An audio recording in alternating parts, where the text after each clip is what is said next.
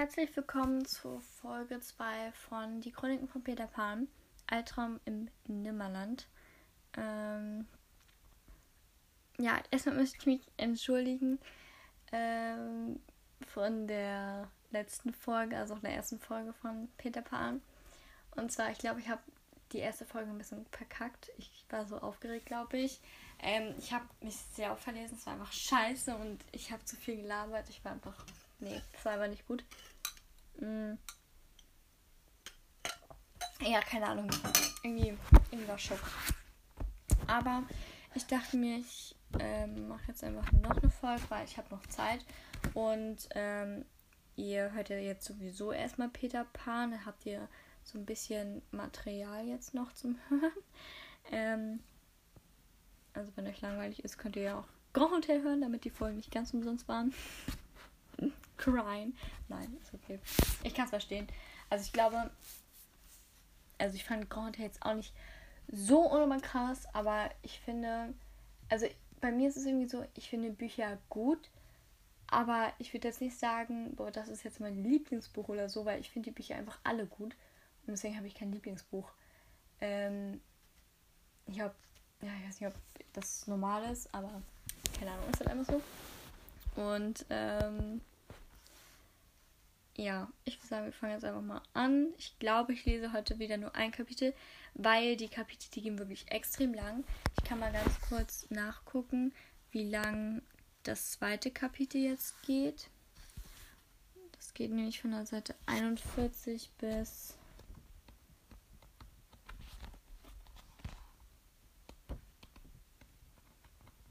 Wartet.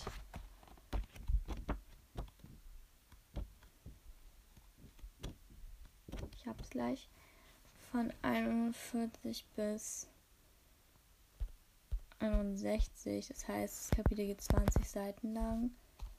Das ist ein bisschen weniger als das erste Kapitel. Das erste Kapitel ging ja 30 Seiten lang. Ich dachte, betreib halt. Ja, ich schaue auf zwei Kapitel, keine Ahnung. Wir werden einfach mal sehen. Und ich würde sagen, let's go. Kapitel 2. Ich versuche übrigens ich hoffe, dass ich das Buch so gut rüberbringen kann, wie es dann wahrscheinlich auch ist. Ähm, ja, ich hoffe, ich versau euch jetzt das Buch nicht.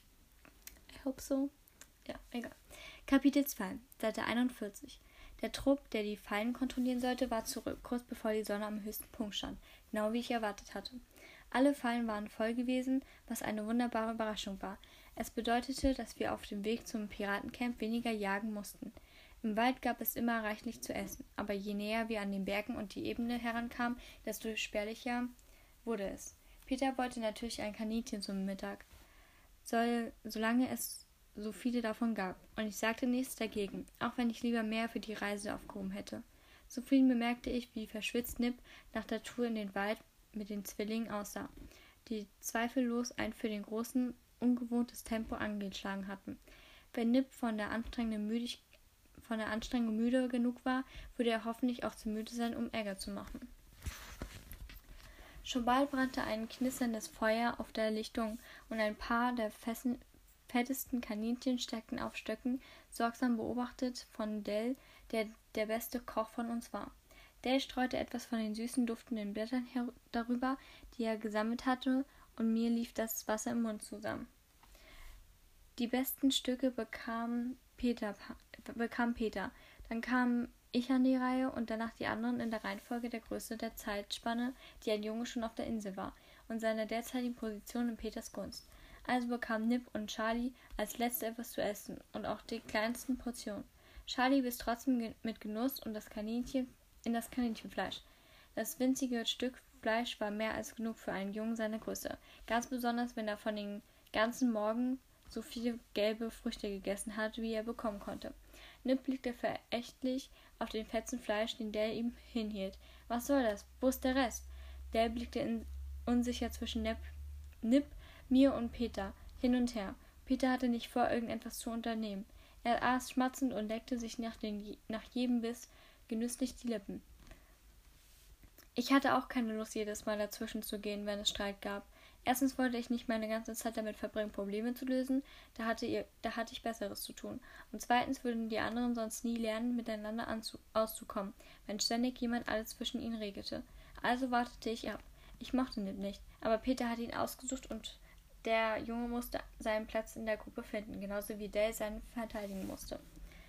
Und Dale stirbt sowieso bald. Es war ein herzloser Gedanke und er bereitete mir sogar ein bisschen Übelkeit, aber es stimmte. Deshalb spielte es keine Rolle, was gleich passieren würde, nicht wirklich, denn Dale würde tot sein, bevor wir vom Überfall auf die Piraten zurückkamen. Entweder würde er als alles Blut aus seiner Lunge husten oder zu schwach sein, um sich gegen die Piraten zu verteidigen. Oder vielleicht, wenn er Glück hatte, würde einer der Vieläugigen ihn sich schnappen und ihn schnell töten und das nehmen, was von Dale noch, dann noch übrig war, um seine Kinder damit zu füttern. Also erwiderte ich, also erwiderte ich Dales Blick ungerührt und wartete ab, was passieren würde. Ich mochte Dale lieber als Nip, glaubte aber nicht daran, dass Dale aus unbeschadeten über aus un dass dass Dale das unbeschadet überstehen würde. Dale war ein guter Kämpfer, zumindest war er einer gewesen, bevor er krank geworden war. Als seine Chance gegen den größeren Jungen schätzte ich nicht so warte aber seine Chance gegen den größeren Jungen schätzte ich nicht besonders hoch ein. Dale schluckte, als wüsste er etwas kommen würde, und sagte nur mit einem kleinen Stottern, das ist ein Anteil. Das ist dein Anteil. Nip schlug das Fleisch mit einer Hand beiseite. Sie war doppelt so groß wie Dales.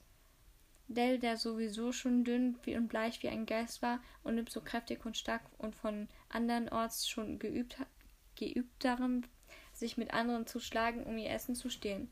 Das ist kein Anteil, sagte Nip und lehnte sich über das Feuer hinweg, um Dell direkt ins Gesicht zu blicken.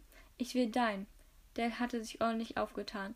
Viel mehr als Nips Anteil, wenn auch nicht ganz so viel wie Peters. Er war schon eine ganze Weile auf der Insel und abgesehen davon hatte er das Essen gekocht. Er sah auf sein Essen dann zu Nip und sein Kinn hob sich. Du bist neu, du kommst als letzter deinen Anteil. So ist das hier.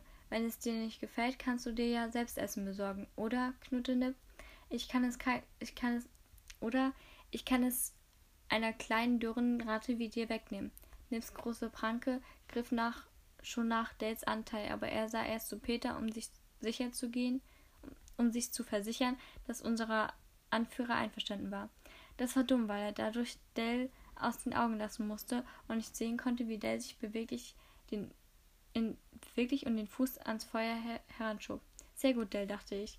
Mit einem gezielten Tritt schleuderte Dell die heißen, roten, glühenden Kohlstücke in Nips Gesicht. Ein paar der Jungen daneben bekamen Asche auf ihr Essen und schrie Dell an. Aber ihre Beschw Beschwerden wurden von Nips Aufschrei übertönt. Die glühenden Holzstückchen waren in seinen Augen geraten, und er bewies sofort, dass er nicht viel mehr als Pudding im Hirn hatte, indem er das Einzige tat, was es noch schlimmer machen musste. Er schlug die Hände vor die Augen und rieb sich sich, während er wie ein blinder Bär laut brüllend vom Feuer wegstolperte. Die meisten Jungen hörten auf zu essen und starrten, während Nip wüste, wüste Drohungen gegen Dellen ausstieß. Da aber kein unmittelbarer Kampf zu erwarten war, wandte sie sich bald wieder ihren Kaninchen zu und achteten nicht weiter auf Nip. Oh, Dale nahm, nahm in aller Ruhe sein eigenes Fleisch und biss hinein. Als sich unsere Blicke trafen, zwinkerte ich ihm zu, um ihm zu zeigen, dass er sich gut geschlagen hatte. Dale lächelte schief zurück. Wieder dachte ich, wie blass er aussah und wie wenig ich tun konnte, um das Kommende aufzuhalten. Auch Charlie hatte aufgehört zu essen und beobachtete mit großen Augen, wie Nip brüllte und fluchte. Sollten wir ihm nicht helfen, Jamie? Es tut mir weh. Es tut ihm weh. Er hat bekommen, was er dafür verdient, dass er versucht hat, sich Dales Anteil zu nehmen, sagte ich und tätschelte ihm den Kopf, um seine, um, um meine Aussage die Schärfe zu nehmen. Charlie war nicht zu, nicht zu klein, er hatte auch noch ein viel zu weiches Herz. Er würde es nie schaffen, wenn er nicht härter würde, wurde und einiges von dem verlor, was ihn ausmachte. Ganz kurz fühlte ich, wie mich die niederdrückende Last dieser Erkenntnis zu überwältigen drohte, und ich spürte das tote Gewicht seines kleinen Körpers in meinem Arm, wenn ich ihn zu dem Grab tragen würde, das ich den ganzen Morgen ausgehoben hatte. Die Vorstellung war so klar, so schmerzlich, dass ich nicht mehr wusste, wo ich war, bis Peter sagte, jemand sollte mal dafür sorgen, dass dieser Lärm aufhört. Er schmerzt mir in den Ohren, und dann war der Bann gebrochen. Ich seufzte. denn ich verstand einen Befehl, schaufelte mit dem Rest Kaninchenfleisch in den Mund und stand auf. Nip brüllte immer noch, wedelt mit den Armen und taumelte immer näher auf den Waldsaum zu. Ehrlich, ich wusste nicht, was Peter in ihm sah. Wenn ich das letzte Mal dabei gewesen wäre, als Peter nach andernorts gegangen war und ich war nur nicht dabei gewesen, weil Ambro gerade gestorben war und ich seinen Leichnam an die Grenze getragen hatte, wo die viel, vieläugigen lebten in der Hoffnung, dass er sie zu, zufriedenstellen würde. Hin und wieder machten wir das, wenn es danach aussah, als würden sie demnächst besuchen in den Wald, versuchen, in den Wald einzudringen. Hätte ich mich gegen Nip ausgesprochen. Peter war ausgeschlossen, um einen Jungen zu holen, der Ambro ersetzen sollte, und war mit diesem einen zurückgekommen. Er war nicht mal halb so viel wert wie Ambro, und weil Peter exakt extra wegen Nib losgezogen war, überschätzte er seine eigene Besonderheit ganz gewaltig. Ich war der Einzige, der besonders war, wirklich besonders, denn ich war der Erste gewesen und würde der Letzte sein. Peter und ich, wir, wir würden für immer und ewig bleiben, so wie von Anfang an. Ich beobachtete Nip eine Weile. Er machte so ein Theater, dass ich mich schon für ihn schämte. Am liebsten hätte ich ihn ein paar Mal im Kreis gedreht, dann in den Wald laufen lassen, ganz egal, was dann passierte. Wenn er von einem Bären gefressen würde oder über eine Klippe stolperte und abstürzte, hätte ich nichts dagegen gehabt. Aber Peter hatte nicht gesagt, dass ich Nip loswerden, sondern nur, dass ich ihn zum Schweigen bringen sollte. Als ich, ihm, als ich zu ihm ging, blinzelte er. Offensichtlich versuchte er, seine Augen auf mich zu fokussieren. Für ihn, wusste, für ihn musste ich nur ein verschobener Schemen sein, der auf ihn zukam. Versuch's nur, sagte Nip und nahm die Fäuste hoch. Er spürte wohl die dunklen Gedanken in meinem Geist. Du kommst nicht an mich ran. Ich habe nichts falsch gemacht. Dieser käsebleiche kleine Wicht hat mir Feuer in die Augen geworfen. Und wenn jemand, wenn überhaupt, ist er der Einzige, der. Nip brachte den Satz nicht zu Ende, weil meine Faust auf seine Schläfe traf hart genug, damit ihm noch morgen früh die Ohren klingelten. An einem normalen Tag hätte das vielleicht nicht gereicht, aber Nip war schon am, vom Kontrollieren der Fallen erschöpft gewesen. Jetzt tat ihm die Augen weh wegen der kühlenden Kohlen und hungrig war er obendrein, weil er mehr Energie darauf verschwendet hatte, an Dells Essen zu kommen, als sein eigenes zu essen. Ein einziger Schlag genügte erstmal, auch wenn ich mir nicht einbildete, dass, das reichen, dass es reichen würde wenn Nip nach Vergeltung suchte. Das würde er. Ich, ich wusste es. Er war einer von der Sorte.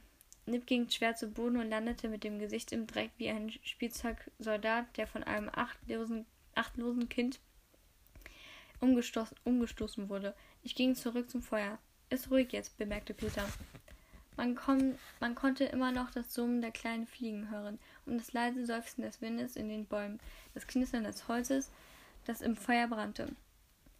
Die Sonne war schon über den höchsten Punkt gewandert, und die Schatten wurden länger, auch wenn es noch lange dauern würde, bis die Nacht hereinbrach. Die Jungen aßen und lachten und knufften und schubsten sich, wie, es, wie sie es immer taten, und ich war froh, dabei zu sein und sie alle so zu sehen. Dann trat dieser Ausdruck in Peters Gesicht, wie immer, wenn er die Stimmung ein bisschen anheizen wollte. Ich weiß nicht warum, aber Peter fühlte sich die ganze fühlte sich nie ganz wohl, wenn alle um ihn herum zufrieden waren. Vielleicht lag es daran, dass er immer die gesamte Aufmerksamkeit auf sich haben wollte, oder vielleicht wollte er, dass sich alle so fühlten wie er. Er hatte mir einmal erzählt, wenn er still saß, fühlte er sich, als krabbelten ihm Ameisen unter die Haut. Und wenn er sich nicht bewegte oder herumrannte oder Pläne schmiedete, war es, als würden diese Ameisen direkt in seinen Kopf krabbeln und ihn wahnsinnig machen. Er sprang auf und alle drehten sich zu ihm um. Ich sah die Genugtuung in seinem Gesicht und dachte an eine Gruppe Schauspieler, die ihn andernorts mal gesehen hatte, vor langer Zeit, als ich noch sehr klein gewesen war. Der Anführer der Truppe hatte denselben Ausdruck gehabt, als er aus einer Kiste in der Mitte der Bühne gesprungen war. Es musste ein Gefühl sein, als drehten sich alle Sterne nur um ihn, nur um dich. Wer möchte eine Geschichte hören? sagte, fragte Peter. Alle riefen im Chor ja, weil sie statt zu, statt und zufrieden waren, weil sie satt, so lust, weil sie satt und zufrieden waren und weil Peter eine Geschichte erzählen wollte und wenn er etwas wollte, wollten sie es auch. Was war eine Geschichte? Eine Piratengeschichte, eine Gespenstergeschichte, eine Schatzgeschichte? Peter sprang im Kreis herum, während er fragte und nahm bei jeder Frage eine Handvoll Erde auf. Etwas mit viel Blut und Abenteuer, sagte Nebel. Eine Meerjungfrau soll drin vorkommen, verlangte Nick. Er mochte die Meerjungfrauen sehr und ging oft allein zur La Lagune wo sie im Wasser spielten und über den brechenden Wellen ihre Schwanzflossen zeigten. Etwas mit einem Gespenst, das herumspukt und die Leute zu Tode erschreckt, schlug Jonathan vor. Ich habe mal so eine Geschichte gesehen. Der Typ hatte einen König ermordet, damit er selbst König werden konnte, aber dann ist der Geist der alten, des alten Königs da, da geblieben und hat auf den Stuhl des Neuen gesessen. Warum sollten denn ein Gespenst auf einem Stuhl sitzen wollen? Gespenster brauchen doch keine Stühle, die fallen doch direkt durch sie, durch sie durch. wandte Harry ein. Harry, oh, Greta, Harry! Er war schon eine Weile auf der Insel, und so leid es mir tut, das sagen zu müssen, die Schläge, die Schläge, die er in der Schlacht und bei den Überfällen eingesteckt hatte, hatten sein Hirn nicht gerade gut getan. Er wollte dem neuen König Angst einjagen, weil der ihn ermordet hatte, erklärte Jonathan und versetzte Harry einen Knuff gegen die Schulter. Wen hatte er denn überhaupt ermordet? fragte Harry. Also eine Gespenstergeschichte, sagte Peter und, und stickte den Streit, bevor er und bevor er richtig aufflackern konnte. Er schmierte sich die Erde ins Gesicht, die er aufgesammelt hatte. In den Schatten, die, er, die die sinkende Sonne warf, sah er aus wie eine wilde, wilder Dämon. Charlies kalte Hand griff nach meiner. Er stand auf, damit er mir ins Ohr flüstern konnte. Ich mag keine Gespenster. In dem Haus, in dem ich gewohnt habe, gab es eins im Schrank. Und mein Bruder hat gesagt, wenn ich die Tür aufmache, nimmt mich das Gespenst dahin, wo die Toten leben. Ich drückte seine Finger teils, um ihn zu trösten, und teils, um meine Überraschung zu überdecken. Ein Bruder? Charles, Charlie hatte einen Bruder und noch dazu wohl einen älteren. Wo waren er, wo war er an dem Tag gewesen, als wir Charlie allein und verirrt gefunden hatten? Warum hatte Charlie bisher noch nie etwas davon gesagt? Charlie rückte näher an mich heran, während Peter erzählte. Es war einmal ein Junge, begann er, und seine Augen glitzerten, während er Charlie und mich ansah. Ein sehr kleiner Junge mit gelben Haaren wie Baby Entenfedern. Ich strich mit, den Haar, mit der Hand über Charlies daunenweichen, blonden Kopf und erwiderte Peters Blick, um ihm zu sagen, dass ich bewusst, wo, dass ich wusste, worauf er hinaus wollte.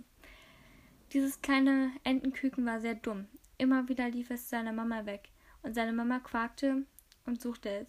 Und wenn sie es fand, schimpfte sie es aus und sagte, dass es auf sie hören und sich in ihrer Nähe halten sollte. Aber jedes Mal, wenn sie einen Ausflug in den Wald machten, vergaß es das.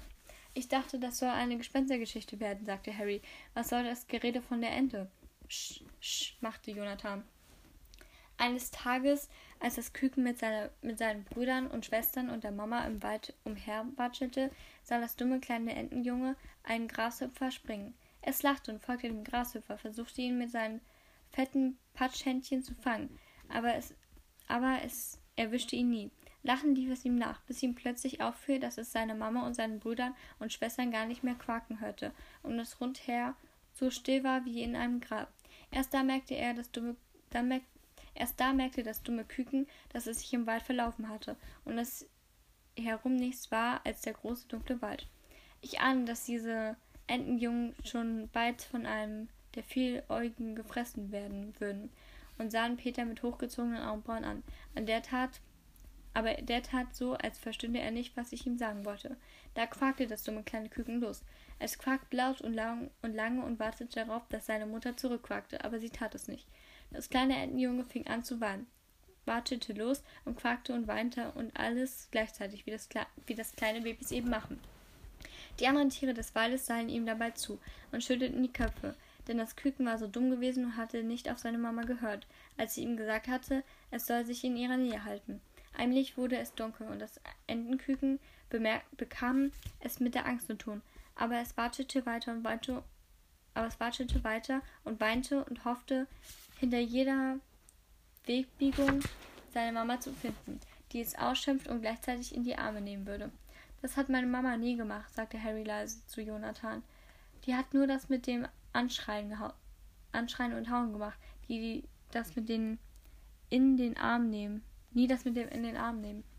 Der arme Harry. Peter ließ sich nicht anmerken, ob er die Bemerkungen gehört hatte. Nach langer Zeit kam das Entenjunge an einen klaren Teich in einem kleinen, kleinen Tal. Das Wasser war so frisch und ruhig, dass sich die ganze, dass sich die ganze Welt darin spiegelte, wie in diesem glänzenden Spiegel, den ihr je gesehen habt. Ah, dachte ich, da wird er also von einem Krokodil verschlungen werden. Ich zog Charlie etwas näher an mich heran und setzte ihn in einem Schoß und setzte ihn in meinem Schoß, als könnte ich ihn mit meinen Armen von Peters Geschichten schützen. Das kleine Entenküken ging ans Wasser und sah hinein, und im Wasser waren das Tal und die Bäume rundherum und das weiße Gesicht des Mondes und das weiße Gesicht eines kleinen Entenjungen mit wuscheligem gelbem Haar und Almen. Das kleine Küken quakte Hallo, denn es war sehr froh, nach all dem Herumgewatscheten und Gequakte endlich ein freundliches Gesicht zu sehen. Oh, das arme Küken. Das andere Entenjunge im Teich sagte zu den zur selben Zeit Hallo, weshalb sie beide furchtbar lachen mussten. oh, wie süß! Das Entenjunge steckte seinem neuen Freund die Hand im Wasser entgegen, und ihre Fingerspitzen berührten sich. Genau in dem Moment kräuselte sich, das Wasser, kräuselte sich die Wasseroberfläche und die hinterhältigen scharfen Augen eines Krokodils brachen hindurch. Es war nicht weit von der Stelle entfernt, an dem das kleine Entenjunge und sein Freund miteinander lachten. Das Entenjunge erschrak und rief seinen Freund zu: Lauf weg, lauf weg, oder wirst du oder du wirst gefressen. Dann rannte es ein kleines Stück und blieb stehen, um zurückzusehen und zu sehen, ob sein Freund ihm folgte, wie, es, wie er es gehofft hatte. Aber das andere Küken war nicht da. Da bekam das Küken große Angst. Das Herz schlug ihm bis zum Hals. Solche Angst hatte es, aber es wollte seinen Freund nicht allein da zurücklassen, wo er vom Krokodil gefressen werden würde. Oh, das ist so traurig, die Geschichte. Diese hinterhältigen scharfen Augen lauerten immer noch an derselben Stelle, also dachte das Küken, es hätte noch Zeit genug, um seinen Freund aus dem Wasser zu holen. Wie kann der Vogel denn nur so bescheuert sein? Frag, sagt, fragte Harry. Er schien vergessen zu haben, dass das Küken in Peters Geschichte eigentlich ein Junge war. Weiß doch jeder, dass der Teich nur das zeigt, was man reintut. Das ergab nicht wirklich Sinn, aber wir wussten alle, was Harry meinte. ah, zu geil. Ein paar der anderen nickten. Charlie hatte nicht vergessen, dass das Küken in Wirklichkeit ein Junge war. Er drückte sein Gesicht an meine Brust, als wollte er in mich hineinkriechen, als versuchte er einen Platz zu finden, an dem er sich von Peters Geschichten verstecken konnte. Nur Charlie und ich schienen zu wissen, dass diese Geschichte nicht gut ausgehen würde. Und nun und nur ich wusste, für wen die Geschichte gedacht war. Charlie hatte schreckliche Angst vor dem Krokodilteich. Und das zu Recht. Die Viecher darin konnten einen kleinen wie ihn mit einem Bissen verschlingen. Habe ich nicht gesagt, es wäre, es war ein dummes kleines Küken, antwortete Peter auf Harrys Frage. Frage. Jeder weiß, dass wir im Wald zusammenbleiben. Wenn du allein losziehst, kommst du nicht zurück, bestätigte sich ein, einige der Jungen gegenseitig. Hör. Sir Jamie setzte Nebel hinzu. Sir Jamie, bestätigte Nick verstehe was mit diesem Zer. Egal. Nichts im Wald wäre so dumm, um es mit Jamie aufzunehmen, sagte Peter mit einem plötzlichen Anflug von Stolz. Dieser Stolz hätte mich ein bisschen größer machen sollen, wenn da nicht Charlies kleine Stimme gewesen wäre. Aber was ist mit den kleinen Küken? Richtig, Charlie, sagte Peter. Dieses kleine Küken schlich zurück zu dem wieder ganz still daliegenden Teich, wo das Krokodil wartete. Es nahm allen Mut zusammen, blickte in das Wasser und sah da seinen Freund, so schrecklich nah an diesen hinterhältigen, wachsamen Augen. Ich dachte, das sollte eine Gespenstergeschichte werden, maulte Billy. Die Geschichte von dem kleinen Entenjungen schien ihn bisher nicht sonderlich mitzureißen. Wann kommt denn das Gespenst? Ja, genau, sagte Jonathan. Ich dachte, zu einer richtigen Gespenstergeschichte gehören auch verdammte, weiße, Herumschleicher mit überall Ketten und so. Wenn du nicht den Mund hältst, kommen wir nie zu der Stelle mit dem Gespenst, sagte Peter, und ich sah die Wut in seinen Augen aufblitzen. Umso besser, dachte ich. Charlie und ich, wir brauchen das Ende der Geschichte gar nicht zuerst zu hören. Wir müssen nicht hören, wie das Krokodil sich das kleine Küken schnappt und es zerkaut, während der Junge nach seiner Mama schreit, weil wir das schon vor Augen haben.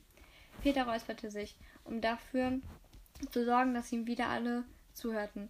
Einfach wegzugehen und etwas anderes zu machen, um Charlie das Ende der Geschichte zu ersparen, war undenkbar. Und die Jungen, die sich langweilten, würden auch nicht im Traum daran denken, einfach aufzustehen und zu gehen. Es war Peters Insel. Er hatte uns alle hergeholt und alle Jungs hatten denselben Gedanken im Kopf. Wenn er wollte, könnte er mich zurückschicken. Sie wussten nicht, dass Peter niemals jemanden gehen lassen würde. Wie man einmal, war man einmal auf der Insel, blieb man auf der Insel. So war die Regel. Man blieb für immer hier. Und keiner von ihnen wollte zurück, denn sie waren alle allein gewesen oder so gut wie allein auf der Flucht vor dem Gestank nach Bier und schmutzigem Stroh und der Faust, Faust, die einem die Zähne ausschlagen konnte. Alles, was Peter zu bieten hatte, war besser als das, selbst wenn es hier Ungeheuer und Gespenster gab. Außer, dachte ich, vielleicht für Charlie. Charlie gehört nicht hierher. Charlie hat womöglich einen Bruder, einen, der ihn mit, der ihn, ihn mit dem Gespenst im Kleiderschrank aufgezogen hat und der vielleicht nach ihm sucht. Und Charlie war an dem Tag, an dem wir ihn gefunden haben, vielleicht wirklich nur ein kleines Küken gewesen, das es dem Grashüpfer nachgelaufen war. Vielleicht hätten wir ihn nur umdrehen, ihn nur umdrehen und ihm den Weg zurück zeigen müssen, statt ihn mitzunehmen. Das Küken streckte die Hände nach einem nach seinem Freund im Wasser aus, und sein Freund streckte ihm die Hand entgegen. Gerade als das Junge die Hand des anderen greifen wollte, rutschte sein Finger ab und, und ins Wasser hinein. Wie kann denn ein Vogel Finger haben? fragte Harry. Billy, aber Billy machte nur Sch, als er sah, wie Peter Harry ansah. Die hinterhältigen, wachsamen Augen des Krokodils hatten sich nicht von der Stelle gerührt. Also dachte das kleine Küken, es hätte noch Zeit, seinen Freund zu retten. Er griff ins Wasser und das andere und der andere Junge reichte nach oben Ges und sein Gesicht sah aus, als fürchtete es sich schrecklich, aber ihre Hände fürchteten sich nicht. Da wusste das kleine Entenküken, dass sein Freund unter der Wasseroberfläche gefangen war, und das bedeutete, dass er mit Sicherheit gefressen würde. Kein Wunder, dass sich das Krokodil nicht aus dem Teich gehieft hatte, um das Küken zu verfolgen, denn sein Abendessen war ja nur ein Schnapp und einen Klapp entfernt. Da brachte es nicht, nicht kleinen Jungen an Land nachzujagen. Ey, wo kommt denn jetzt auf einmal der Junge her? fragte Harry. Das kleine Entenjunge dachte und dachte und dann das kleine Entenjunge dachte und dachte und dann zerrte es einen dicken Ast an den Teich und schob ihn hinein, damit sein Freund ihn mitgreifen konnte. Er spritzte und klatschte und das alte, fette Krokodil blinzelte, aber es bewegte sich nicht, und der Freund des Küken, Kükens war immer noch unter Wasser gefangen, sein Gesicht blass wie der weiße Mond. Da sah das Küken eine, Schlingpfl eine Schlingpflanze an einem Baum, und es lief ihn hin, und es lief hin und zog mit aller Kraft daran, blickte dabei immer wieder über die Schulter, um zu sehen, ob das Krokodil nicht schon in der Nähe war, aber das Krokodil blieb einfach liegen, als würde es mit offenen Augen schlafen. Endlich löste sich die Schlingpflanze mit einem lauten Krachen und das Entenjunge fiel nach hinten und rollte so schnell so weit, dass es beinahe in den Teich zu seinem Freund gekuddert wäre. Und was wäre dann passiert? Wäre, wer hätte sie beide gerettet, wenn sie unter, den, unter der Wasseroberfläche gefangen gewesen wären? Es warf die Schlingpflanze ins Wasser und sagte seinem Freund, er solle sie greifen und dann rannte er so, und dann rannte es so schnell vom Teich weg, wie es nur konnte, das andere Ende der Schlingpflanze fest in der Hand. Es hoffte, hoffte, hoffte, dass es seinen Freund aus der Reichweite des, der Krokodilzähne ziehen konnte. Nach einer Weile blieb er stehen, sah sich um und bemerkte, dass es weit weg vom Wasser, dass es, dass es weit weg vom Wasser und den hinterhältigen, wachsamen Augen war, aber es war auch ganz allein. Das Ende der Schlingpflanze schnappte schlappte hinter ihm her, nass und schmutzig und ohne seinen Freund. Da weinte das kleine Entenjunge, denn es hatte Angst vor dem Krokodil und dem Wasser und davor allein im Wald zu sein, und es wollte seine Mama wieder haben, wollte einfach nur, dass sie kam und es unter ihre Flügel und mit nach Hause nahm. Peter sah mich an, und ich wusste, dass dieser letzte Teil an mich gerichtet gewesen war. Eine Warnung vielleicht oder ein Ausblick auf die Zukunft. Charlie begann zu zittern. Er hielt es nicht mehr aus, und ich drehte ihn herum, so dass sein Kopf an meine Schulter lag, ganz so, als wäre er mein kleines Entenjung und ich wäre und ich seine Mama, die ihn unter ihren Flügeln nahm. Ich erwiderte Peters Blick. Mach nur, tu, tu dir keinen Zwang an. Aber auch wenn es ein kleines dummes Küken war, war es ganz tief innen doch auch mutig. Mutig. Es würde seinen Freund nicht zurücklassen kleine Entenjunge beschloss, ins Wasser zu tauchen, um seinem Freund hinauszuhelfen, und allein der Gedanke daran ließ es am ganzen Körper zittern und ihm alleine weichen gelben Daunen auf den Kopf zu Berge stehen. Er stand am Rand des Teichs und beobachtete das hinterhältige heimtürkische Krokodil, das so ruhig im Wasser lag, dass das Entenjunge beinahe daran zweifelte, dass es überhaupt am Leben war. Gerade als das Entenjunge allen seinen Mut zusammengenommen hatte und ins Wasser springen wollte, hörte es etwas von ganz weit weg, wonach es sich aber so sehr gesehnt hatte, dass es erst jetzt glaubte, es sich nur einzubilden. Es hörte sich an wie seine Mama. Wie, sein, wie habe ich gerade Mama gesprochen? Ey, das kommt von, es kommt von das Grand Hotel, weil die hat ja auch immer gesagt Mama. Horror. Kommt von seiner, wie seine Mama.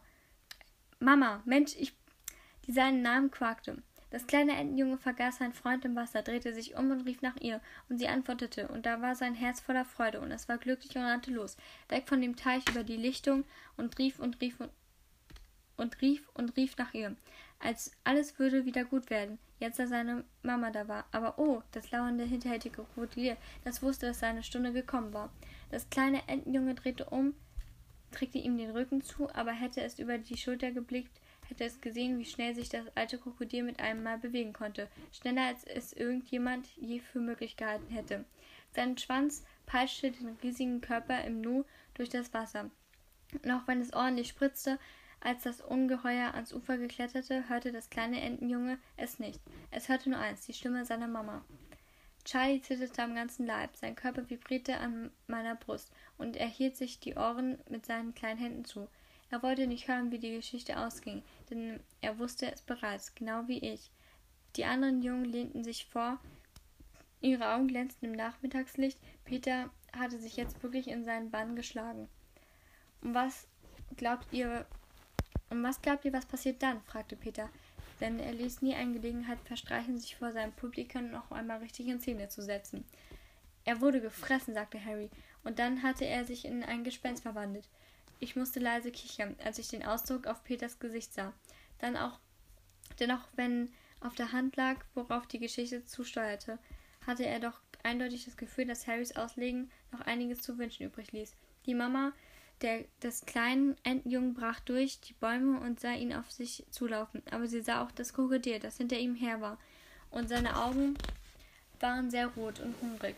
Sie schrie auf und steckte, streckte die Hand nach ihren kleinen Küken aus. Es war, aber es war zu spät, viel zu spät. Dieses heimtückische Krokodil schnappte sich das Bein des Entenjungen und das war so überraschend, dass es nur aufschrie. Seine Mutter quakte, quakte, quakte und schrie, während das Küken weggezerrt wurde. Aber sie hätte ja besser auf es aufpassen können, oder nicht? Oder etwa nicht. Ist es nicht das, was Mamas tun sollen?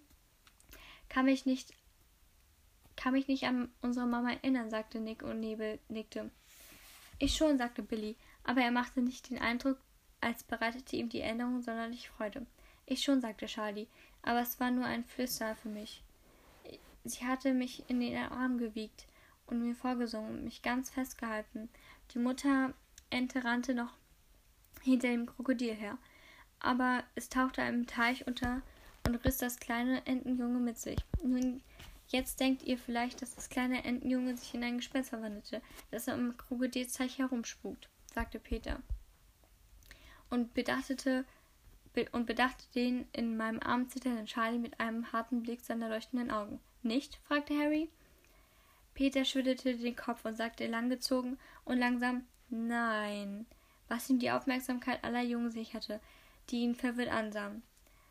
Was soll denn dann dieser was soll denn dann die, was soll denn dann dieser ganzen Entenscheiß, wenn er am Ende nicht zu einem Gespenst geworden ist? Wo ist das verdammte Gespenst in der Gespenstergeschichte? wollte Harry wissen. Allerdings lag in seiner Stimme kein Zorn, sondern nur blanke Verwirrung. Die Mutterente stand am Rand des Teichs und konnte gar nicht mehr aufhören, um ihren kleinen Ver Verlorenen zu schluchzen. Ihre Tränen waren so dick und zahlreich, dass das Wasser des Teichs anstieg und um ihre Füße und Knöchel strömte, und sie sank so tief in den Schlamm ein, bis das Wasser auch über ihre Knie reichte. Und so stürzte sie weiter und weiter, denn sie wusste, dass es ihre Schuld war, dass ihr Junges weggelaufen war und sie verirrte und sie ver und sich verirrt hatte. Nach einer sehr langen Zeit versiegten ihre Tränen, aber bis dahin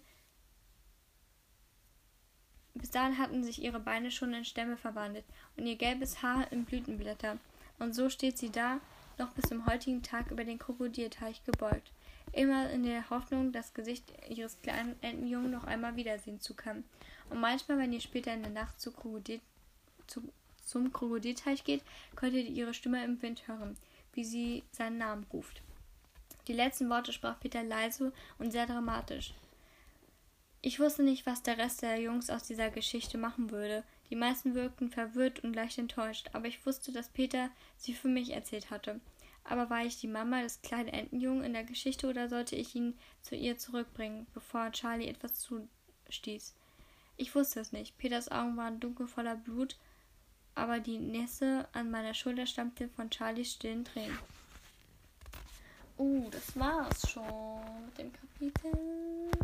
Das ist jetzt 34, 35 Minuten. Ich guck mal ganz kurz, wie viele Seiten das nächste Kapitel hat, weil das geht auch extrem lange. Das geht sogar länger. Es geht nämlich von. Wir sind nämlich gerade auf Seite 6, äh, 62. Also wir kommen richtig schnell voran. Guys. Richtig krank. Ähm, Höhe geht das. Okay, das geht auch nur 20. Nur 20 Seiten. Ist aber richtig warm. Okay, ich glaube, wir lesen Kapitel 3 noch. Und dann ist es Schluss für heute. Könnt mir gerne jetzt schreiben als Update, wie ihr das Buch bis jetzt findet. Ich finde es ähm, erstaunlich krank, wie Peter drauf ist. Und ja. Kapitel 3, Seite 62. Nach diesem seltsamen Zwischenspiel waren die Jungs aufgekratzt und voller Energie, sodass Peter beschloss, dass wir zum Piratencamp aufbrechen sollten, obwohl die Sonne bereits unterging. Meine Bedenken wurden wie immer nicht beachtet. Die Sonne geht noch lange nicht unter, sagte Peter. Wie dem auch sei, bei die Jungs sind schon losgegangen. Es stimmte. Sobald Peter ihnen die Erlaubnis gegeben hatte, hatten alle ihre Vorräte und Waffen zusammengesucht. zusammengesucht. Unter Anleitung von Nick und Nebel, die immer glücklich waren, wenn sie die neuen Jungen her herumkommen, herumkommandieren konnten. Dann waren die Zwillinge Jugend und jauchzend an in, die in den Wald gelaufen und die meisten anderen mit unterschiedlicher Begeisterung hinterhergetrottet. Dales Gesicht war weniger blass als sonst und ich konnte sehen, dass er immer noch ein bisschen stolz darauf war, sich beim Mittagessen gegen Nip durchgesetzt zu haben. Vielleicht würde er es schaffen, vielleicht würde er langsam und bluthustend sterben. Vielleicht. Alle gingen los außer Nip, der immer noch bewusstlos dalag, wo ich ihn hatte liegen lassen. Und Peter, Charlie und mir, und Peter, Charlie und mir. Charlie hielt sich mit seiner Hand, mit einer Hand an meinem Rockstoß, Rockschuss, Schoß, Mensch, Rockschoß fest. Den Daumen seiner Hand hatte er in den Mund gestopft. Peter betrachtete den Kleinen abfällig. Aber nach der Geschichte, die er erzählt hatte, konnte er ja kaum erwarten, dass Charlie fröhlich hinter den anderen herhüpfte. Geh zu Nip und gib ihm einen Tritt, sagte Peter zu Charlie. Wenn er nicht aufstehen muss, er hier allein zurückbleiben, während wir die Piraten überfallen. Charlie sah zu mir hoch, was Peter unendlich ärgerte. Das konnte ich sehen. Er war es gewöhnt, dass seine Wünsche unhinterfragt erfüllt wurden. Ich mach das, sagte ich. Ich wollte nicht, dass Nip aufwachte und Charlie ins Gesicht schlug, auch wenn ich mir ziemlich sicher war, dass Peter genau das im Sinn gehabt hatte. Ich passe nicht auf ihn auf, solange du dabei bist, sagte Peter über Charlies Kopf hinweg zu mir, als wäre Charlie gar nicht da. Schon in Ordnung, sagte ich. Komm mit mir, Charlie. Peter runzelte die Stirn. Das hatte er offensichtlich nicht erwartet. Geh schon hinter den anderen her, sagte ich zu Peter. Und seine Stirnrunzeln vertiefen sich noch. Nicht nur, dass ich Charlie in Schutz genommen hatte, jetzt schicke ich ihn auch noch einfach weg, wie jeden beliebigen anderen Jungen, als wäre er vollkommen gewöhnlich. Und wenn Peter eines nicht sein wollte, dann gewöhnlich. Und ich habe nicht vor, jetzt schon aufzubrechen, sagte er. Wie, wie du willst, antwortete ich und verbarg mein Lächeln, indem ich mich umdrehte. Charlie löste seine Hand nicht von meinem Rock, aber als wir in Nips Nähe kamen, zog er daran. Ich sah zu ihm hinunter und er schüttelte den Kopf. Willst du nicht näher an Nip herangehen? Charlie ließ den Daumen aus dem Mund ploppen. Er macht mir Angst. Willst du zurück zu Peter? Charlie schüttelte wieder den Kopf wurde aber diesmal keine Erklärung. Ich ahnte, dass Peters Gespenstergeschichte ihm in Charlies Augen eine Menge von seiner Faszination genommen hatte. Bleib einfach hier, okay? Ich gebe nur schnell Nip einen Tritt und dann komme ich gleich wieder zurück. Charlie schüttelte den Kopf und sah ihn, ihn mit großen blauen Augen an, voller Gefühle, die er mit, die er nicht in Worte fassen konnte. Aber ich sah ihn aber ich sah in ihnen die Geschichte von dem kleinen Entenjungen. Ich verspreche, ich bin gleich zurück, sagte ich. Ich will nicht, dass dir etwas passiert. Wenn Nip aufwacht wie ein wütender Bär, verstehst du? Und du kannst mich nicht und kannst mich die ganze Zeit sehen. Charlie dachte darüber nach, deckte schließlich und ließ seinen Rock los. Dann umklammerte er mit mit einer Hand fest den Saum seines eigenen Hemds und steckte den Daumen zurück in den Mund. Peter stand noch am Feuer und beobachtete uns mit gerunzelter Stirn. Was auch immer er für einen Ärger von Charlie erwartete, es war in meinen Augen nichts im Vergleich zu dem Ärger, den Nip machen würde. Er war die Sorte Junge, der immer versuchen würde, die anderen zuzuschlagen, ihnen ihr Essen wegzunehmen und den Frieden zu stören. Nicht, dass es in Wirklichkeit so wahnsinnig viel Frieden bei uns gab, mit mehr als einem Dutzend Jungen, aber die ganzen Pfiffe, Püffe und Rangeleien waren normalerweise eher freundschaftlich als ernst gemeint. Oh. Leute, mein, mein Daumen tut komischerweise gerade richtig doll weh. Ich hatte Lims Augen gesehen, als er beim Mittagessen auf Dell losgegangen war. Es hatte eine, es hatte eine Verschla Verschlagenheit darin gelegen, eine Grausamkeit, die in unserem kleinen Bande verlorener Jungen keinen Platz hatte. Zumindest dachte ich das, auch wenn Peter offensichtlich anderer Ansicht war. Sonst hätte er ihn ja gar nicht erst auserwählt. Das waren jetzt schon zwei Fehler, die Peter bei den letzten Malen gemacht hatte. Charlie und Nip. Ich wusste, dass er es sich gedacht hatte, als er Charlie mitnahm. Ein süßer kleiner Junge, mit dem er spielen konnte. Aber ich frage mich, was er sich von Nip versprochen hatte. All das ging mir durch den Kopf, während ich über dem liegenden Jungen stand, und deshalb tat ich nichts von dem, was ich vielleicht mit einem der anderen getan hätte. Ihn wachgerüttet oder herumgerollt, damit die Sonne ihm in die Augen schien und ihn weckte. Nein, ich tat genau das, was Peter von Charlie verlangt hatte. Ich traf ihn. Ich versetzte ihm einen ordentlichen Tritt in die Rücken. Und wenn ich ihm dabei keinen brach, lag es nicht daran, dass ich, dass ich mir nicht genug Mühe gegeben hätte. Nip rollte sich mit einem Aufschrei herum und kam auf die Knie. Sein Gesicht war mit Dreck und Asche vom Feuer beschmiert. Die Augen waren rot und von den Kohlen, rot von den Kohlen. Er brauchte einen Moment, um zu begreifen, wo er sich befand, was passiert war und was ich hier tat. Als es ihm endlich dämmerte, stand er auf, taumelte auf die Füße und hob die Hand an seinem Kopf, als klingelte da noch mein letzter Schlag. Nichts davon hielt ihn dann davon ab, die Hände vor sich zu bringen, eine eindeutige Aufforderung. Vorhin hatte ich mich nicht mit ihm schlagen wollen, deshalb hatte ich ihn mit Nick und Nebel losgeschickt aber jetzt hatte ich große Lust, mich zu schlagen. Es brodelte schon den ganzen Tag in mir. Erst der Traum, dann Peters Beharren auf, einer Überfall, auf einen Überfall, der wahrscheinlich, ihr, der wahrscheinlich die Hälfte der Jungen töten würde. Dann Nips Drangsalierung von Dell und diesen dreimal verfluchte Geschichte über das Entenjunge, die Peter erzählt hatte, um Charlie Angst einzujagen. Ich hatte mich die ganze Zeit zusammengerissen, um den kleinen Jungen, der mir ständig hinterherlief, nicht noch mehr zu erschrecken. Aber jetzt bot Nib mir die Gelegenheit, ihn nach Strich und Faden zu verprügeln, und die würde ich mir nicht entgehen lassen. Es war nicht fair von mir, wirklich nicht. Nip war ungefähr genauso groß wie ich und etwas schwerer, aber er war immer noch benommen von vorhin. Es war kein ausgeglichener Kampf. Mir war das voll, vollkommen egal. Ich wollte einfach nur jemanden nach allen Regeln der Kunst zusammenschlagen. Also nahm Nip die Fäuste hoch und ich lächelte ihn an. Da ließ er die Fäuste etwas sinken, etwas sinken und fragte, worüber lächelst du? Seine Nase war schon gebrochen, bevor er mitbekam, warum ich gelächelt hatte. Dann seine Wangenknochen, ich hörte ihn zerknacken. Dann trat ich ihn in den Magen und er taumelte rückwärts und kotzt, kotzte sich die Eingeweide aus dem Leib. Ich hätte noch weitergemacht, ich hätte noch sehr viel weiter, ich hätte noch sehr viel mehr machen können. Der rote Nebel rauschte durch mein Blut und ich wollte seinen Augenlider zurückschälen und ihm die Augäpfel ausdrücken. Iu, ich wollte Nip ein für alle Mal fertig machen. Ja, aber ganz ehrlich, äh, wie heißt er nochmal? James? Heißt er James? James Hook? Keine Ahnung. Auf jeden Fall Hook, ne? Captain Hook. Der ist aber auch nicht ganz ohne, ne? Der ist ja auch ein bisschen krass drauf. Aber dann hörte ich Charlies leises, erschreckendes Luftholen. Als der größere Junge anfing, sich die Seele aus dem Leib zu kotzen. Als ich, als ich mich umsah, sah ich ihn, sah ich seine Augen wie riesig blaue Teiche in, in seinem Gesichtchen, so weiß wie die Feder eines Meeresvogels. An meinem Knöchel klebte Blut von dem Schlag, mit dem ich Nips Nase zum Platzen gebracht hatte. Aber ich ging auf eine, Knie, ich ging auf eine Knie und breitete für Charlie die Arme aus und er rannte hinein. Ich spürte, wie diese heftige Wut vererbte. Ver vererbte? Keine Ahnung. Nicht verschwand.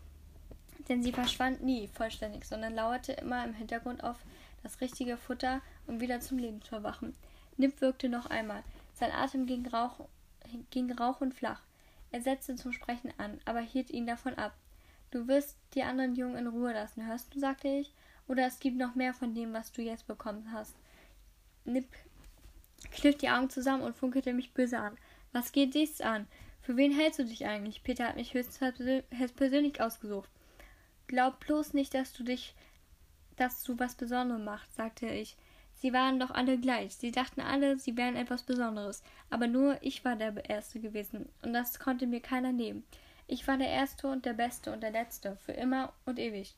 Peter konnte auf sich alle verzichten, aber nicht auf mich. Niemals auf mich. Du bist Teil einer Bande, und wir arbeiten hier alle zusammen. Von dir lasse ich mir gar nichts befehlen, sagte Nip. Dann kannst du gehen, antwortete ich. Geh zu den Piraten und schau, wie es dir gefällt. Wie dir das gefällt.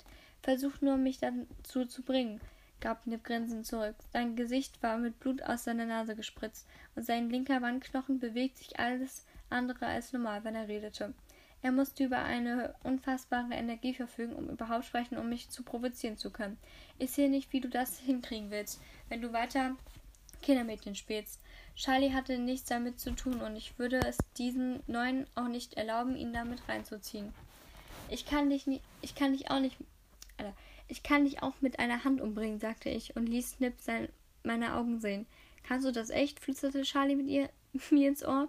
Ich nickte und fragte mich, ob Charlie jetzt Angst vor mir bekommen würde, aber stattdessen umschlang er meinen Hals noch fester, als würde er jetzt ganz sicher, dass ich stark genug war, um ihn zu beschützen. Das war ich auch. Nick beobachtete mich. Der gemeine Blick seiner fiesen kleinen Äuglein wanderte von meinem Gesicht zu Charlies Kopf, der an, einem, der an meiner Schulter ruhte. Ich sah, wie er über etwas nachdachte, das mir egal war.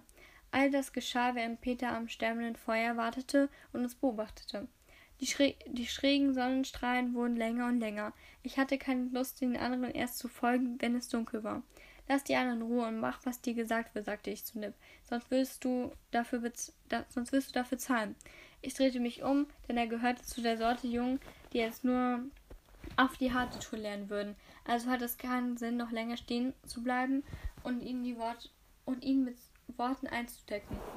Können wir jetzt vielleicht auf unseren Überfall gehen? fragte Peter in singendem Ton und hüpfte dabei um mich herum wie ein Kind, das seinen Vater um einen Bonbon anbettete, um ein Bonbon anbettet.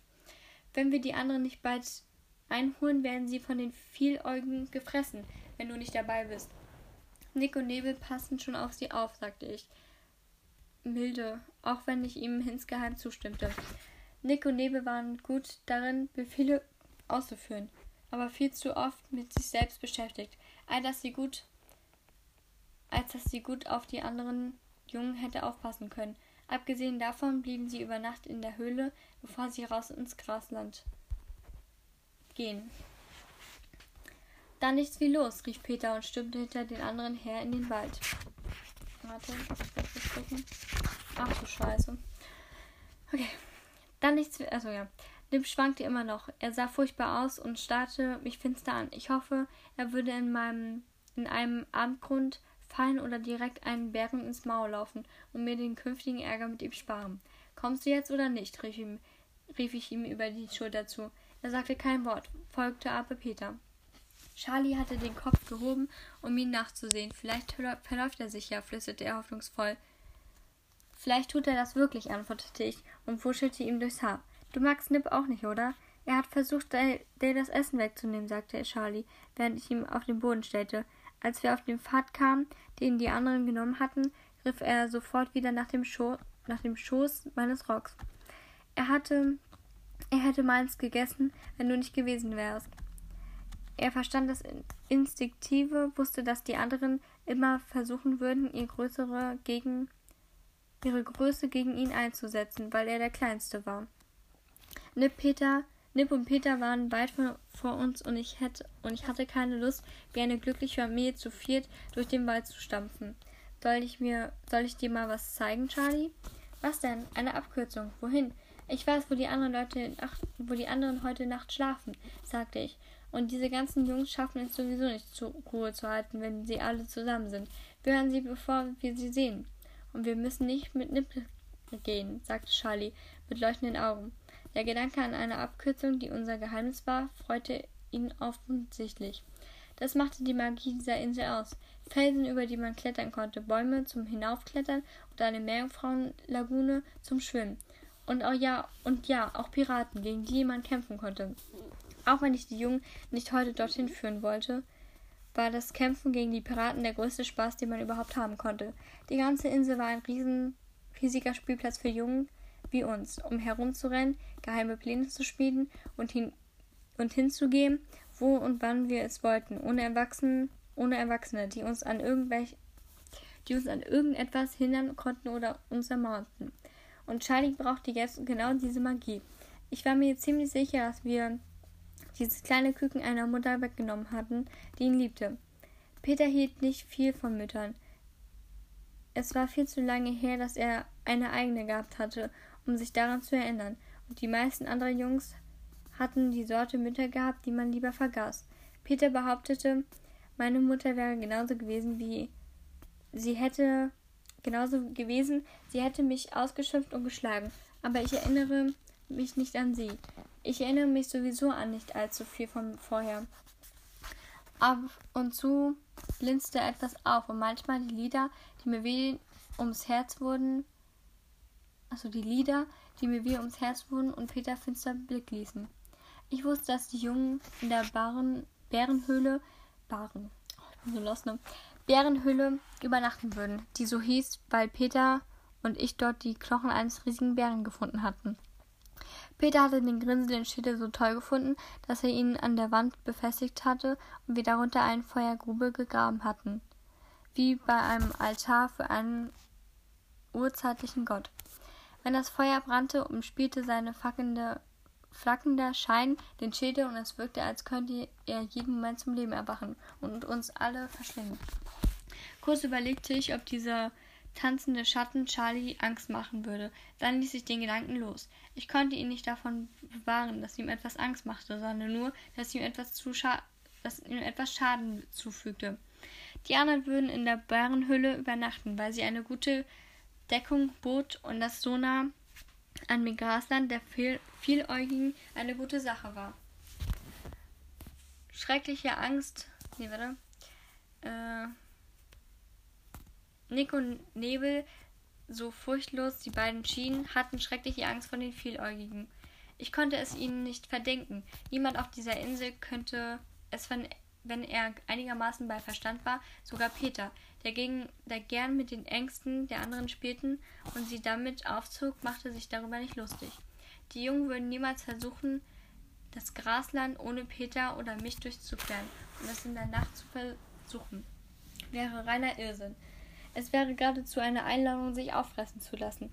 Charlie folgte mir vom Trampelpfad hinunter ins dunkle Dick Dickicht der Bäume. Hier war es kühler als auf dem Son sonnendurchglühten Pfad. Unter dem Blätterdach gab es wenige summende und beißende Insekten und die wechselten und die wechselnden Schatten hießen diejenigen willkommen, die sich, die sich hierher wagten. Kleine weiche Dinge huschten im Unterholz herum, Kaninchen und Feldmäuse und winzige Füchse mit übergroßen Ohren und wachsamen Äuglein. Ich mochte den weichen, federnden Boden unter meinen Füßen, den Geruch nach dem feuchten Grün der Fahne, gemischt mit der durchdringenden Süße heruntergefallener Früchte. Hoch oben über unseren Köpfen wölbten sich die Bäume, ihre langen, breiten Blätter verschränkten sich, als stünden sie Arm in Arm um uns zu beschützen. Ich mag es hier, sagte Charlie und ging auf die Knie, um die Finger tief in die Erde zu graben. Er lachte, als ein paar dicke, rosafarbene Erdwürmer die Köpfe blind heraussteckten und sich hin und her bewegten, wiegten, als wollten sie die, den Eindringling erschnüffeln. erschnüffeln. Wir mussten nur quer durch den Wald gehen, um direkt an, den, an der felsigen Abbruchkante herauszukommen, die zur Bärenhöhle führte. Es war nur ein schmaler Pfad dort, aber Charlie war klein und ich war schon oft da entlang geklettert, dass ich den Weg im Schlaf kannte. Wir würden Peter und Nip mit Leichtigkeit überholen, wenn sie draußen auf dem Weg blieben, bevor er an der Bärenhöhle endete, wo die Berge auf die Ebene trafen. Und Nip war weder körperlich noch geistig voll auf der Höhe. Der Gedanke daran, dass sich der Gedanke daran, wie sich ein gebrochener Wandknochen in einer ganz anderen Richtung bewegte, hatte als ein, bewegte, hatte als sein Kiefer, ließ mich lächeln. Charlie lief voraus, lachte und schleuchte, scheuchte Vögel aus ihren Nesten in den Fa Fahnen auf, die ihn wütend ausschimpften. Es war das erste Mal, seit er auf der Insel angekommen war, dass sie ihn unbeschwert und glücklich sah. Als, er, als die Nacht hereinbrach und der Wald sich verdunkelte, kam er zu mir zurück. Ich hatte nicht den Eindruck, dass er Angst hatte. Er war nur ein bisschen unsicher, wo es lang ging. Größere Tiere bewegten sich im Dunkeln um uns herum. Hörten das leise Tappen von Hufen und erhaschten einen Blick auf ein weißes Geweih. Später hörten wir einen Bären schnüffeln, groß und breit und nach dem letzten Geschöpf riechend, das er getötet hätte, hatte. Bären ließen es normalerweise, Bären ließen uns normalerweise in Ruhe, aber der Gestank von diesen warnte mich und ich beschloss, kein Risiko einzugehen und hob Charlie auf einen Ast und folgte ihm, als er in den Baum kletterte. Wir warteten, bis der Umriss der Bären unter dem Baum, auf dem wir hockten, hindurchgegangen und seine brummende Masse allmählich in der Ferne verschwunden war. Hätte er uns gefressen? fragte Charlie. Ich war froh, dass er sich nicht verängstigt anhörte, dass es sich nicht verängstigt anhörte. Nur neugierig. Wahrscheinlich nicht, antwortete ich. Bären finden hier auf dieser Insel viel Besseres als dürre, kleine Jungs, und der hier hatte schon ein Festmahl hinter sich. Das Blut gerochen, sagte Charlie. Wahrscheinlich hatte er auch Kaninchen wie wir. Ein Kaninchen ist für einen großen behalten werden wie dein kaum was für den hohlen Zahn, lachte ich. Der muss einen Hirsch oder Elch oder vielleicht einen von den fetten Silberfischen erfischt haben, die in den Gewässern lebten. Das ist alles viel besseres Essen für einen Bären als wir, aber ein Bär ist ein Lebewesen, das tötet, und bei Lebewesen, die töten, ist es immer das Beste, sich von ihren Zähnen und Klauen fernzuhalten. Bist du auch ein Lebewesen, das tötet? fragte Charlie. Nick und Nebel behaupten das. Sie sagen, niemand hätte mehr Piraten getötet als du. Ich lebe schon sehr lange hier, sagte ich. Peter sogar noch länger. Ich fühle mich unwohl unter dem Blick seiner hellen kleinen Augen, während er mir im Mondlicht musterte. Wir waren uns beide sehr wohl bewusst, dass sich die Frage nicht, dass ich die Frage nicht beantwortet hatte. Ich hatte mehr Piraten getötet, als ich zählen konnte, und auch seit sehr viel längerer Zeit, als ich mich erinnerte. Die Piraten hassten Peter. Aber mich hassten sie noch mehr, denn ich war eine Plage für sie, eine Plage, die immer ihre beste und jüngste Mate befiel. Kein älterer Pirat war schnell genug, um es mir um es mit mir aufzunehmen, als schickten sie immer ihre begabsten jungen Leute gegen mich. Aber kein noch so glänzender junger Mann, auch wenn er die volle Kraft hatte, war so schnell wie ein zwölf Jahre alter Junge. Und ich hatte die Erfahrung auf einer Seite, auch wenn ich nicht daran aussah. Okay, die Erfahrung einer auf meiner auf mein, also die Erfahrung auf meiner Seite war nicht okay. Man hätte meinen können, dass sich die Piraten nach all den Jahren des, der Verluste und des Verlierens gegen uns eine andere Insel als sicheren Hafen suchen würde. Sicherer Hafen. Maze Runner, crying. Aber sie kam Jahr um Jahr zu unserem zurück. Einmal vor langer Zeit hatte ich Peter nach dem Grund gefragt, warum sie immer wieder zurückkehrten. Weil sie hinter unserem Geheimnis kaum kommen wollen, du Dummkopf, hatte Peter, geantwortet und mir einen Kopfnuss verpasst. Sie wollen wissen, warum wir nicht erwachsen werden und denken, wir hätten irgendeinen besonderen Schatz, der uns jung hält. Und den wollen sie. Ich hätte ihnen Stirnrunzeln angesehen. Ich hatte ihn Stirnrunzeln angesehen. Wenn sie es so, wenn sie so etwas wollen, warum bleiben sie immer an, an dem Strand bei ihrem Schiff und erforschen die Insel nicht? Sie glauben, sie können einen von uns fangen, wenn, wenn sie, wenn wir sie überfallen. Ich hatte verächtlich geschnaubt und aufgelacht, und Peter hatte mich an, angelächelt, wenn er mich so anlächelte, dann gab es nur zwei, zusammen gab es nur uns zwei, zusammen Brüder für die Ewigkeit. Charlies Stimme holte mich in die Gegenwart zurück, in den Wald und die Dunkelheit zu seiner Stimme, der Angst, die plötzlich darin mitschwang. Muss ich auch einen Piraten töten? Nein, nicht wenn du nicht willst, sagte ich, nicht wenn ich irgendetwas dabei mitzureden habe. Ich weiß gar nicht, wie man kämpft, sagte Charlie. Da bist du nicht, die, nicht der Einzige, sagte ich und dachte, die Neuen, und dachte an die Neuen, die noch nie ein Schwert in der Hand gehabt, hat, Hand gehabt oder mit einem Messer gekämpft hatten. Bleib einfach bei mir und dir wird nichts passieren. Ich kletterte nach unten, sprang von dem Ast und hielt ihm die Arme hin. Und als ich ihn auf den Boden absetzte, fasste ich den Entschluss. Es würde Peter nicht gefallen, aber ich würde Charlie nicht mal in die Nähe des Piratencamps kommen lassen. Ich würde ihn irgendwo in einen Baum setzen oder in einer Höhle verstecken, wie ein kleines Baby in seiner Wiege, und ihn schön weit entfernt vor allem Kämpfen warten lassen. Wenn ich Glück hatte, würde Peter nichts davon mitbekommen. Nur, dass Peter alles mitbekommt. Es gab für alles ein erstes Mal, überlegte ich. Vielleicht war es so mit meinem Piratenüberfall Überfall beschäftigt, dass er sich gar nicht die Mühe machen würde, auch auf Charlie zu achten, auch wenn das unwahrscheinlich war, weil der Kleine so gut wie immer an meinem Rockzipfel hing. Charlies Schweigen verriet mir, dass er sich jetzt ängstlich Gedanken über die Piraten machte und das Abenteuer im Wald seines Reiz für ihn verloren hatte. Verdammt nochmal viel zu klein dachte ich zum dutzenden Mal an diesem Tag. Viel zu klein für das alles hier. Wir kamen direkt am Fuß der Klippe aus dem Wald. Oben an den Hel Höhlen, nee, oben an der Höhle hatten die Jungen ein Feuer gemacht und der Geruch von brennendem Holz und brandendem Fleisch begleitete uns schon eine gute Meile, bevor wir an den Anstieg kamen. Sie amüsierten sich königlich, kreischten und lachten und sprangen umher. Die haben richtig Spaß, sagte ich lächelnd zu Charlie.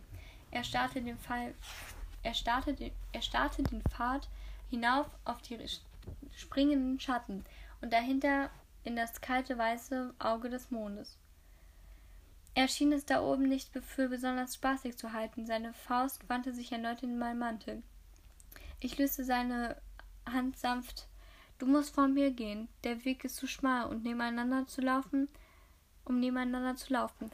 Hartnäckig drehte er seine Faust erneut in, meine, in meinem Rocksaum und schüttelte den Kopf. Ich will nicht. Ich spürte, wie sich die Ungeduld in mir regte. Du musst. Ich will aber nicht, wiederholte Charlie. Ich schälte seine Hand entschieden aus meinem Mantel und schob ihn in Richtung Trampelfahrt. Du musst aber. Wir können hier nicht die ganze Nacht stehen bleiben und Spielchen spielen. Er, er entwand sich meinen Griff, schüttelte den Kopf und sagte mit trotziger Stimme, mit trotziger Miene, nein. Ich wusste nicht, ob es um Peter ging oder Nip oder ob er Angst vor der Dunkelheit hatte oder dem Klippenpfad oder was. Ich wusste nur, dass ich allmählich keine Lust mehr hatte, mich mit seinen Flausen herumzuschlagen. Es war mir egal, welche Gründe er hatte. Ich wollte einfach nur, dass er gehorchte. Ich war wütend und ließ es ihn spüren. Du musst da hochgehen. Wenn du nicht willst, lasse ich dich einfach hier stehen. Sein Gesicht wurde vor Schreck kreidebleich. Hätte ich ihm eine Ohrfeige verpasst, hätte es ihm, ihm weniger wehgetan, schätzte ich. Das Ent Entenküken, flüsterte er. Was ist mit dem Entenküken? Das blöde Entenküken hatte nicht gehört und nicht gehorcht, sagte ich und ging los. Letzte setzte den Fuß auf den Klippenpfad und ließ Charlie einfach stehen, der mir hinterher, hinterher starrte. Peter hatte recht. Es brachte ihm nichts, wenn ich versuchte, sie zu verhätschen. Ich war weder Charlies Mama, noch war es meine Aufgabe, eine Mama zu sein. Wenn dieser dumme kleine Junge in den Krokodilteich fiel oder von einem Bären gefressen wurde oder sich in die Ebene der Vieläugigen verlief, wurde, würde mich das nicht im mindesten jucken, jucken, weil er weder mein Problem noch meine Verantwortung war. Peter hatte das kleine Balk unbedingt haben wollen. Sollte er sich doch um die sollte er sich doch um Charlie kümmern, sollte er doch.